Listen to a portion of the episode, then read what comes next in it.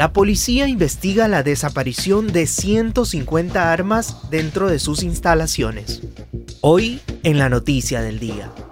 Un comunicado de la Policía Nacional dio a conocer el presunto hurto de 150 armas que estaban dentro de dos cajas ubicadas en las bodegas de una unidad policial en Guayaquil.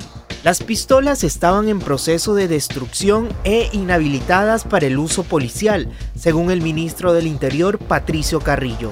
La primera alerta de esta desaparición se dio el 13 de mayo, cuando un agente notó que solo había un arma dentro de las cajas.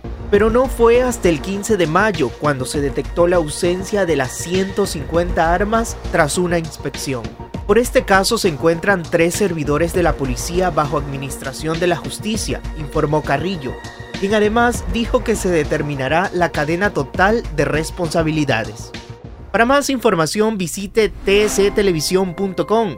Reportó para ustedes Ronald Herrera.